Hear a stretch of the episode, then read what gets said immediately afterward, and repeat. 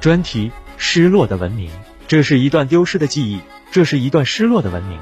他们无数的秘密都因世人的无知而被掩盖。西方人一度认为黑色非洲没有自己的文明，但石头城大津巴布韦让他们哑口无言。被称为世界的中心的复活节岛上的巨石人像从何而来，至今无人知晓。然而不可否认的是，这些都是上苍赐予我们的灿烂文明，属于黑人的文明。津巴布韦一词意为受敬仰的石头城。原指散布在津巴布韦及其周边的二百多座规模不同的石头城，而津巴布韦人将位于维多利亚堡，津巴布韦首都哈拉雷以南三百二十千米处，东南部的一大片石头城废墟，称为大津巴布韦。曾有相当一段时间，西方人出于偏见，认为非洲的黑人没有发展出属于自己的文明，因此关于谁建造了大津巴布韦的问题。一度认为是公元前来自地中海的腓尼基人的作品，也有人将其与阿拉伯人联系起来。但此后经过考证，人们认为这座石头城应该是非洲南部曾有过高度发达的黑人文明的产物。早在公元前二百年左右，津巴布韦的土地上就有许多土著居民。公元五世纪前后，在大津巴布韦遗址地区出现了居民点，这些居民点在公元六世纪。到公元七世纪这段时期逐渐扩大，到了十一世纪左右，马卡兰加古王国开始在此地大兴土木，营建宏伟壮观的石头城，作为都城和宫殿。石头城的修建一直延续了数个世纪、几个王朝，并最终发展成为日后的规模。所罗门王的藏宝之地大津巴布韦遗址是非洲南部最大的古代建筑群，被誉为非洲撒哈拉大沙漠以南地区的一大奇迹。事实上，早在中世纪。有关大津巴布韦的遗址奇观的传说，就由阿拉伯人传到了欧洲。不过，在阿拉伯人的传播中，以讹传讹的将大津巴布韦与所罗门王联系在了一起。因此，当后来欧洲人发现这个遗址时，误以为这就是所罗门王的藏宝之地。这是一个美丽的误会，但也由此可见大津巴布韦遗址的庞大壮观。整座石头城坐落于一个风景秀丽的山谷之中。古城的建筑群可分为两大部分，一部分在一片开阔地带上，叫大围场；另一部分位于一座小石山上，叫卫城。大围场依山傍崖，四周是花岗石砌的围墙，高十米，厚五米，全长二百四十米，面积四千六百平方米。墙内还有一道内墙，长九十米，呈半圆形。大围场的建筑主要有神庙。石碑和宫殿等，还有一座高十五米的圆锥形的实心塔，据分析应该是当年皇室的祭祀场所。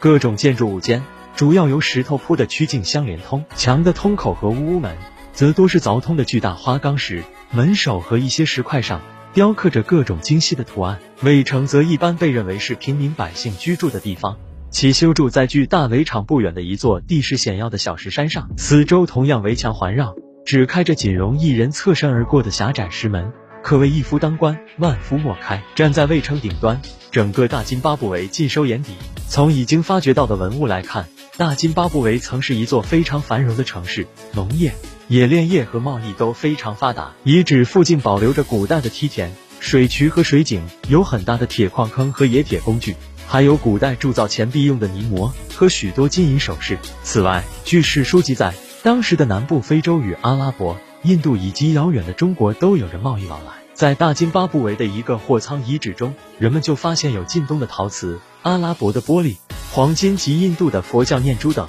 甚至还有中国明代的青花瓷。世界中心的居民，在太平洋最偏僻、最与世隔绝的一个孤岛上，一段神秘的文明曾以其独特的方式独自演绎又寂寞散场。千百年后。当旧文明世界的人们踏上这个以世界的中心为名的孤岛之时，他们再度为这里的文明所折服。一七二二年四月五日，荷兰探险家雅各布洛加文在历经数月的艰苦航行之后，突然发现了一个孤悬于太平洋中的小岛。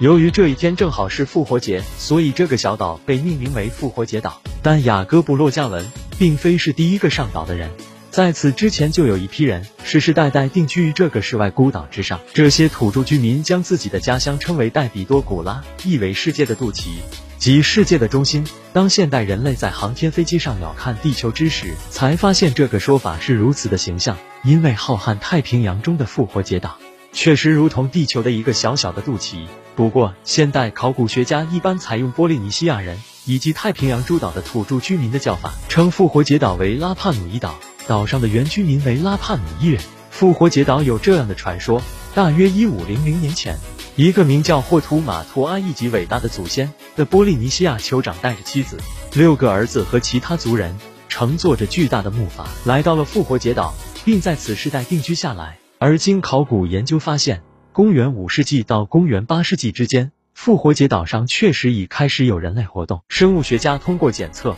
古拉帕努伊人的 DNA，也确定他们为波利尼西亚人。因此，现代考古学界一般认为，拉帕努伊人是在大约公元五世纪时漂流到复活节岛上的一批波利尼西亚人的后裔。巨石人像之谜：当雅各布·洛加文踏上复活节岛，看到岛上气势恢宏的巨石人像群时，这位来自文明世界的探险家惊呆了。这些被当地居民称作摩艾的石像，矗立在一个名叫阿湖的海滨祭坛上，气势磅礴。它们大多高七米至十米。重三十吨至九十吨，有的石像一顶帽子就重达十吨，均由整块的暗红色火成岩凿刻而成。摩艾们额头狭长，鼻梁高挺，眼窝深邃，而且面部表情栩栩如生，有的安详端庄，有的杀气腾腾，有的则仿佛在沉思冥想。这些摩艾们的凿刻始于公元七世纪，并一直延续到了十五世纪，其中大部分完成于十二世纪至十五世纪。据统计，复活节岛上共有八百八十七尊摩艾。除了二百八十八尊被成功运送到阿湖祭坛上，三百九十七尊仍留在采石场中外，其余的都散落在运输途中。如此数目众多、工程浩大的巨石人像为何而建，又是如何而建，一直是一个谜团。事实上，当雅各布·洛加文登岛之后，他就发现复活节岛上只有枯萎的野草和矮小的灌木，因此人们一度非常疑惑于如此贫瘠的土地如何能够负担建造巨大的石像群。所需要的大量的物力和人力。不过，后经科学家考证发现，公元五世纪前的复活节岛植被茂盛，物产丰饶，而且全岛随处可见枝繁叶茂的大棕榈树，这正是制造舟船、滚木、钓竿和撬杠的理想材料。古拉帕努伊人在此定居和繁衍之后，也许是为了纪念去世的部落首领或祭祀神灵，同时也是作为势力范围分界线的标志。他们开始凿刻巨大的石像，并砍伐大棕榈树和刺麻等植物来造船和做搬运工具。然而，随着岛上的人口不断膨胀，不断的凿刻石像和砍伐树木，大棕榈树最终被砍伐殆尽。接着，岛上的其他生存资源也开始枯竭，自然环境日渐恶化。再后来，饥饿、战争、疾病等接踵而来，岛上人口也越来越少。就这样，复活节岛走向了衰亡。